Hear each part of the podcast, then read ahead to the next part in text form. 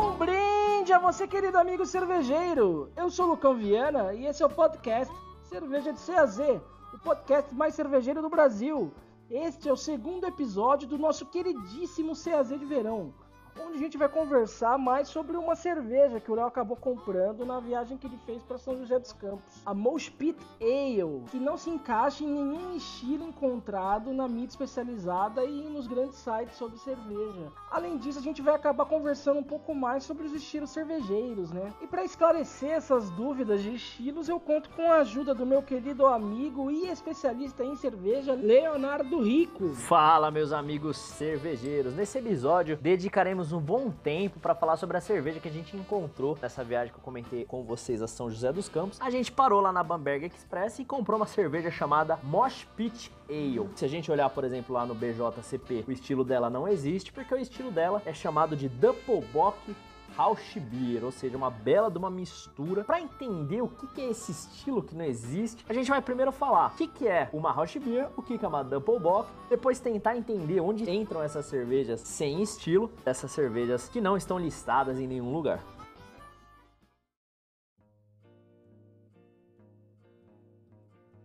Mas começando do começo, quando você estava aí no, na Bamberg Express, você chegou a experimentar essa Mush Pit Ale ou... Ainda não experimentei. Eu experimentei, como eu comentei no episódio passado, já tinha experimentado a Rausch Beer da Bamberg, que é uma das minhas cervejas preferidas. Experimentei a Rausch Beer Rabaneiro e ainda não experimentei a Mosh Pit Ale. Mas ela tem uma história muito legal, fui inclusive atrás dela. Eu queria essa cerveja. Mas no rótulo dela tá escrito aí, Doppelbock Rausch Beer, né? Por que, que uma Doppelbock Rausch Beer não é considerada um estilo clássico de cerveja? E o que, que define a Rauschbier e a Doppelbock? Bom, vamos começar. Primeiro, o que, que é uma Rauschbier, né? Rauschbier é uma cerveja que leva maltes defumados. Você não faz simplesmente uma Rauschbier só porque você defumou o malte daquela cerveja. Se você, por exemplo, quiser concorrer num concurso, enquadrar uma cerveja como uma Rauschbier, ela tem que ter uma base. E essa base é chamada de Marzen. Marzen é um estilo cervejeiro, um estilo que não é nem tão comum assim, porque justamente ele só é produzido em março, né, lá na Alemanha. A Rauschbier ela tem que ter como base a Marzen e substituir o malte, eles utilizam malte Munique, por uma parte desse próprio Munique defumado ou algum malte que seja parecido. Pode ser o Viena, por exemplo, que é um malte semelhante, defumado. Mas o curioso é que a BJCP não estipula quanto. Pode ser pouco, pode ser muito mas ela tem que ter as características dessa cerveja Marzen. E a Rausch da Bamberg, você tem ideia de proporção de malte defumado que ela carrega?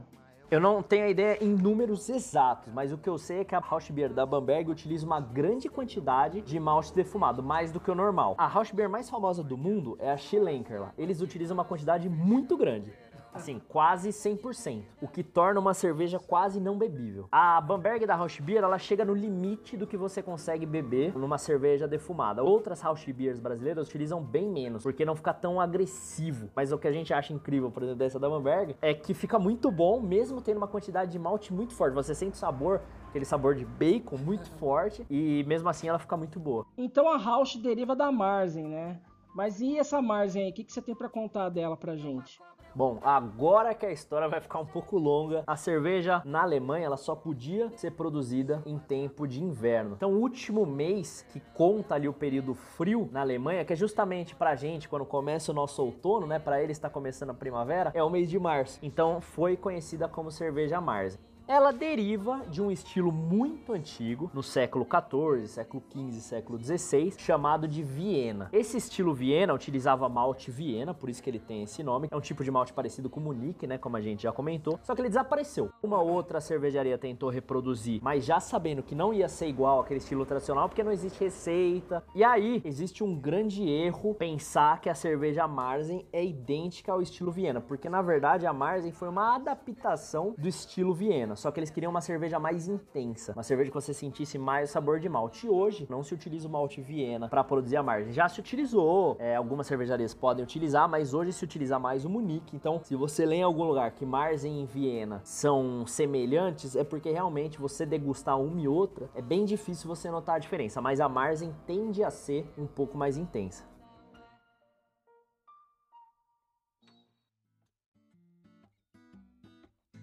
E por que, que escolheram as cervejas do estilo Marzen para serem as bases da Rausch Beer? Não poderia ser uma Pilsen ou uma Helles? Também são estilos alemães, né? Não podia ser uma cerveja muito leve, né? Por exemplo, a, a Helles, que é muito semelhante à Pilsen, porque o, o defumado ia tomar conta mas você precisa sentir aquele sabor de malte. Qual a cerveja mais fácil de você encontrar entre uma Marzen e uma Viena. Nenhuma das duas. A cerveja mais fácil de você encontrar, se você nunca experimentou uma Marzen, se você nunca experimentou uma Viena, é a cerveja Oktober. Essa com certeza você já viu no mercado. Chega mês de novembro, mês de outubro, mês de dezembro, vão ter lá algumas marcas oferecendo o estilo chamado de Oktoberfest. Por quê? Na Alemanha eles têm duas sazonais bem famosas. A Marzen de março, que é quando começa o período mais quente, então era a última que podia ser vendida, e a Oktober, que é quando começa o período mais frio, então era a primeira que começava começava a ser produzida. Antigamente, dizem que a Marzen era a Viena e que a Oktober era igual a Marzen. Então falavam que as três eram um estilo só. Mas olhando a fundo, a gente pesquisou alguns registros. A Marzen foi uma adaptação da Viena, inclusive usando outro malte para ficar um pouco mais intensa. E a Oktober era para ser exatamente igual a Marzen. Então quando a cerveja começava a ser produzida, as cervejarias, né, que podiam voltar a produzir cerveja, faziam algumas pequenas festas. E a mais famosa acabou acontecendo em Munique, no casamento de um príncipe príncipe ali da região, que promoveu a Oktoberfest,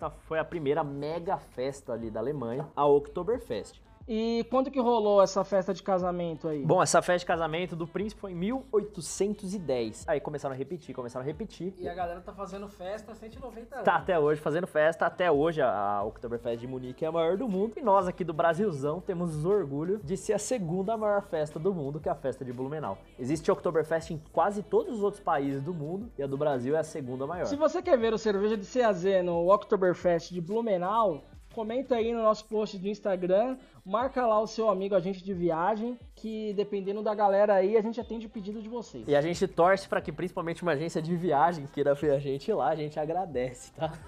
Mas se só o evento liberar a entrada pra gente, a gente já, já cobre com, com o maior prazer, pode ter certeza, velho. Por que eu tô falando da Oktoberfest? Porque a cerveja Oktober era para ser exatamente igual à cerveja Marzen. Os cervejeiros tinham um acordo, ali uma espécie de acordo, que eles iam produzir a mesma cerveja quando acabasse, mesma cerveja quando começasse. E a Oktober, então, era para ser esse estilo. E aí dizem que nessa mesma festa, nesse casamento do príncipe, ele começou a beber de uma cervejaria só. Se você olhar a cerveja Marzen e a cerveja Viena, elas são âmbares, elas são marronzinho, marrom claro. A Oktober é uma cerveja um pouco mais alaranjada, então na verdade não sabe se foi um erro erro. Se o cervejeiro quis produzir uma cerveja um pouco mais leve, um pouco mais agradável, então daí surge um terceiro estilo que é o October.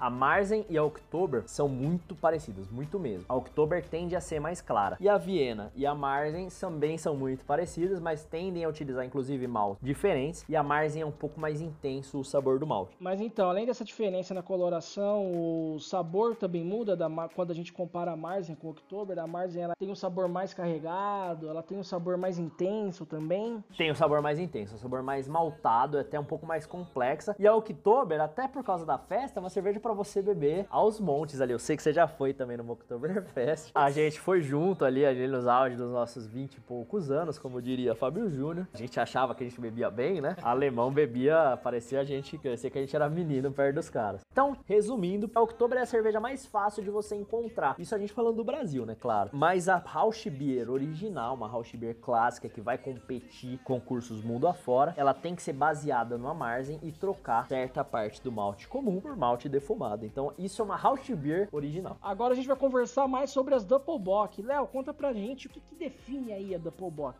Bock em alemão tem a ver com bode, né? E o bode tem uma relação com força. Então, quanto mais forte uma cerveja, e esse forte no sentido de alcoólica, a gente chama ela de Bock. Viu uma cerveja relacionando Bock, significa que ela é um pouco mais alcoólica. Por exemplo, uma Weizenbock é uma cerveja de trigo mais alcoólica. Então, se a Bock ela é mais alcoólica, uma Doppelbock ela é duplamente mais alcoólica, certo? Doppelbock é uma cerveja duplamente mais forte. A gente até separou uma cerveja aqui pra gente fazer um post logo mais para vocês que o rótulo dela é justamente, né? São justamente dois bodes, mostrando que deve ser uma porrada tomar essa cerveja. E existe alguma relação entre as cervejas Bock, Doppelbock e as cervejas Marzen ou Oktober? A gente comentou que a Rausch Beer, ela é uma adaptação da Marzen, então é o defumado da Marzen. A Bock é uma adaptação de cervejas parecidas também. Uma Viena, por exemplo, uma cerveja Bock é uma cerveja mais alcoólica de uma Marzen, por exemplo, ou de uma, de uma Viena. E a Doppelbock é uma duplamente alcoólica dessa cerveja. Então, você tem toda uma relação utilizando o mesmo tipo de malte. Inclusive, o BJCP indica que ela tem que ser produzida utilizando malte Viena, Munique ou Pilsen.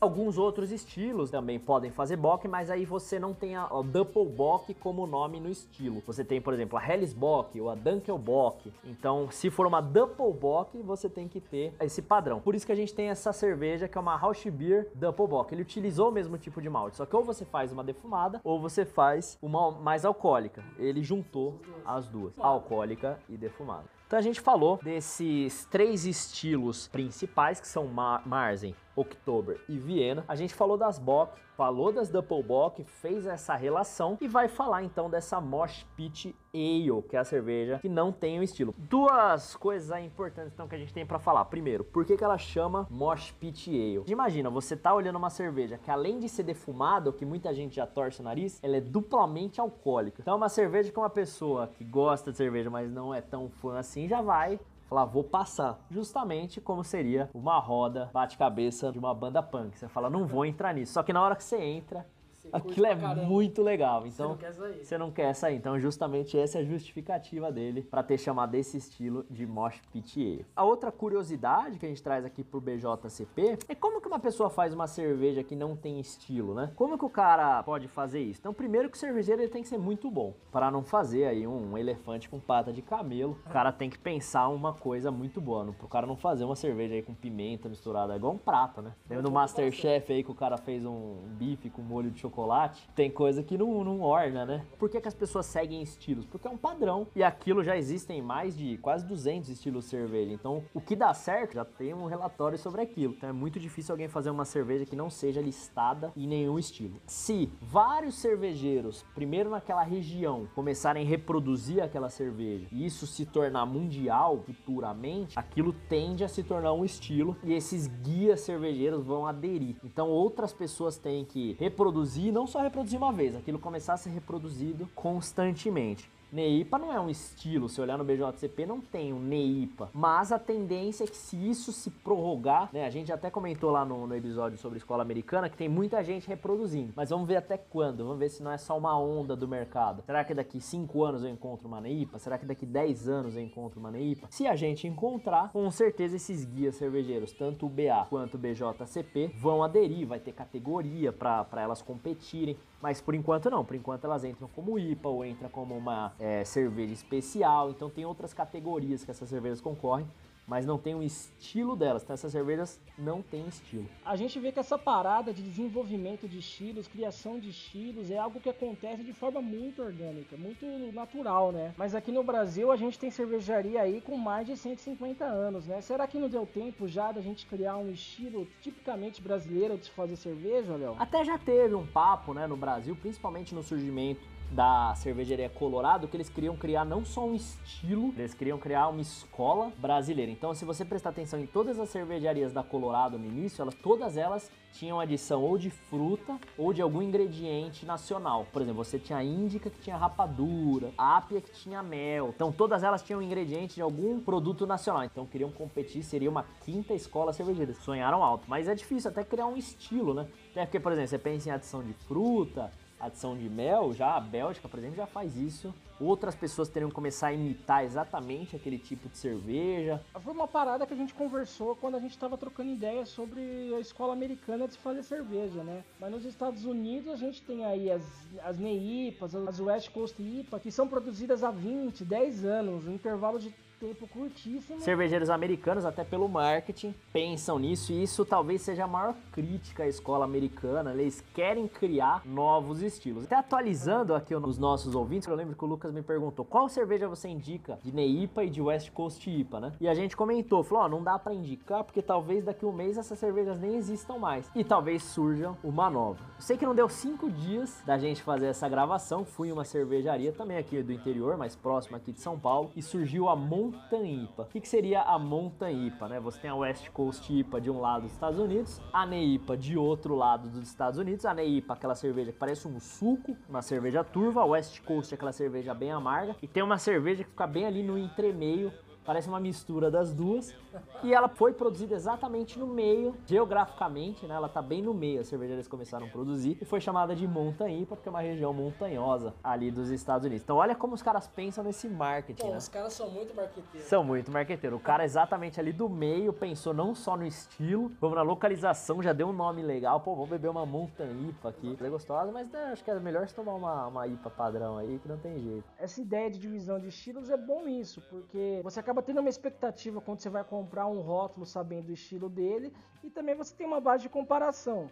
Você está tomando uma cerveja nova de um determinado estilo, você tem com o que comparar, né? Você que já tomou umas 10, 15 cervejas de um estilo, quando você experimenta uma outra cerveja desse estilo, você consegue ver se você gosta mais, se você gosta menos. Se a gente pega uma cerveja que não tem nada a ver com nada, fica até difícil da gente saber se a gente gosta dela ou não, né? Exatamente, se for perfeito. Se você compra uma Pilsen, você não quer aquela espuma muito longa, você não quer uma cerveja turva, como seria uma cerveja de trigo, por exemplo. Agora, você comprou uma cerveja de trigo ali, estilo alemão, você quer sentir aquele aroma de banana. Então, por isso a classificação por estilos, para facilitar principalmente quem vai beber saber o que ele tá bebendo, né? Se eu não conhecesse a cervejaria, talvez eu não teria comprado essa cerveja, porque eu não teria essa confiança de falar, nossa, deve ser um negócio meio esquisito. Mas falando aí das expectativas, voltando no assunto, vamos falar com você, Léo, que é nosso especialista em cerveja.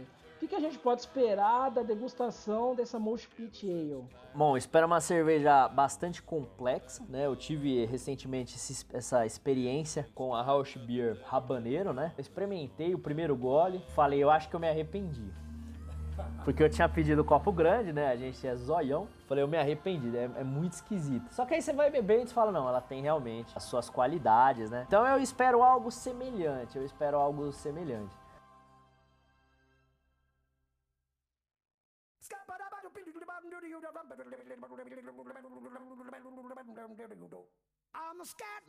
Fala, amigo cervejeiro, Lucão Vieira na área. Então, a gente está fazendo esse adendo aqui para retificar um pouco o nosso episódio, né? O nosso plano inicial era fazer um vídeo onde a gente ia gravar a degustação tanto da Mosh Pit Ale como de outras cervejas dos estilos que a gente acabou comentando no episódio. Só que a gente foi gravar a degustação da primeira cerveja e, meu, já sofri um acidente, quebrei copo, cortei a mão, foi um sangue pra tudo que é lado. A gente acabou preferindo abortar a ideia, né? Mas pra não deixar vocês no escuro, a gente acabou fazendo esse esquema, né? Onde a gente vai contar um pouco como é que foi a degustação da Mosh Pit Ale e de outras cervejas com estilos semelhantes ao dela, né? Olha, você lembra das cervejas que a gente degustou? Depois de todas essas andanças e prejuízos de copos quebrados, seguimos com o nosso podcast. A gente experimentou então três cervejas, né? Então foi uma Oktoberfest, uma cerveja da Erdinger, uma cerveja alemã. Depois experimentamos uma Doppelbock, uma micro cervejaria alemã. Essa foi uma raridade que a gente conseguiu encontrar no mercado brasileiro aqui da Einger, imagino que seja assim. O nome não deve ser. Fui caçar o Instagram deles depois pra ver, nossa, deixa eu conhecer os outros. Só os caras têm 1.400 seguidores, né? Você Vocês é maior que até a CAZ tem mais seguidor que ele. É, eles fazem lá uma festinha de Oktoberfest própria, porque eles não são convidados para Oktober, que são só cervejarias de Munique, né? Mas é uma cervejaria muito pequena, assim, são os senhores que controlam, bem, bem interessante. E a por último, a brasileira da Bamberg era a Mosh Pit Ale. Bom, então a gente começou, né, com essa Erdinger Oktoberfest. Na verdade, a gente já sofreu bastante para achar. É, a gente tentou achar a Merzen, depois a gente tentou achar a Viena e foi difícil pra caramba, cara. Depois que a gente tentou Oktober, a gente só achou em um lugar uma cerveja. E nem era exatamente aquilo que a gente procurava, porque era uma cerveja toda feita de trigo, né? A, a que a gente tava procurando era uma feita de cevada. Essa então trazia essa informação de ser uma Oktoberfest, mas feita é, de trigo. Então uma, uma cerveja que carrega um trigo mais acentuado. Lembrando que a Erdinger de trigo é a cerveja de trigo mais vendida do mundo, então é a referência. E essa Erdinger Oktoberfest a gente só sabia que ia ser alguma de trigo com alguma diferença. Uma das propriedades dela, das características, é que ela é refermentada na garrafa. Dizem que ela passa por uma fermentação lager na garrafa. Eles adicionam fermento desde temperatura lager, lager, então ela é uma cerveja de trigo lager, então ela não traz aquele acentuado do fermento alemão. A gente não sentiu aquele aroma de banana, aquele aroma de cravo que tem uma cerveja de trigo alemã. E a Doppelbock, o que, que você tem pra falar dela? O nome dela, né, é Erdinger Celebrator. Pra quem for atrás, é a Doppelbock da cervejaria Einger. Acho que a principal característica dela, que foi a coisa que a gente mais ficou impressionado, é que o corpo dela a gente chama de corpo aveludado. Era uma sensação diferente, né, de você só tá tomando um líquido. Quando a gente fala do corpo da cerveja, cerveja. E as notas delas principais, né, pela coloração do malte, era uma cerveja já um pouco mais escura e trazia notas bem, bem até diferentes. Um pouco do defumado, bastante caramelo, então realmente parecia uma, uma bala de caramelo derretida ali, um negócio impressionante. E talvez um pouco de castanha nas notas no final. Então, uma cerveja muito complexa, muito interessante mesmo. E essa Doppelbock ela era tão complexa que a Mosh Pit Ale acabou ficando simples perto dela, né? É, a gente deixou a Mosh Pit por último justamente porque gente falou, não, vai ser uma cerveja bem difícil de, de beber, né? Uma cerveja defumada, uma cerveja Doppelbock defumada. Mas depois a gente tomar Sarger que era tão complexa, a Mosh Pit a gente acabou bebendo ali até rapidinho ali, tomou é. dois copos ali tranquilo. E aí acho que a principal diferença foi esse corpo da Arger muito mais aveludado, então realmente parece uma. Parece um licor, né? É, tá bem diferente. Mas a Mosh Pit também trouxe notas, até a cerveja brasileira trazer também notas tão complexas, vale a pena ir atrás, porque ela é muito diferente de tudo que a gente está acostumado também. Mas realmente, o corpo foi a maior diferença, né? Parecia uma mais, mais líquida, vamos é. dizer assim, do que a Arger. Mas então ela trouxe mais esse defumado em relação à Doppelbock, ela trouxe o defumado acentuado e de resto bem parecido. O teor alcoólico a gente sentiu ali a mesma presença, assim, nada que chegasse a forte, mas não chegasse a interferir, incomodar, longe disso. O tempo delas é essa mesmo, o Oktober bem mais leve, até bem mais leve do que uma cerveja de trigo normal, por exemplo. Veio a, a Anger, talvez hoje não sei se a gente teria trocado né, deixado, deixado a Mosh Pit pro meio. Apesar dela ser mais defumada, o que interfere na, na degustação. E por último a Anger que traz esse, essa textura licorosa que foi bem, bem diferente. Mas vale a pena outra que quando eu ver aí sempre algum mercado eu vou trazer para experimentar todos os, os rótulos dela. Semana que vem a gente vai postar inclusive essa cerveja para vocês verem quem é qual é o rótulo dela para vocês irem atrás. Tem o rótulo. Bom, é isso aí. Espero que vocês tenham gostado aí do, dessa nossa degustação sonora. Semana que vem tem mais um episódio exclusivo do CAZ de Verão. Muito obrigado pela audiência e até semana que vem.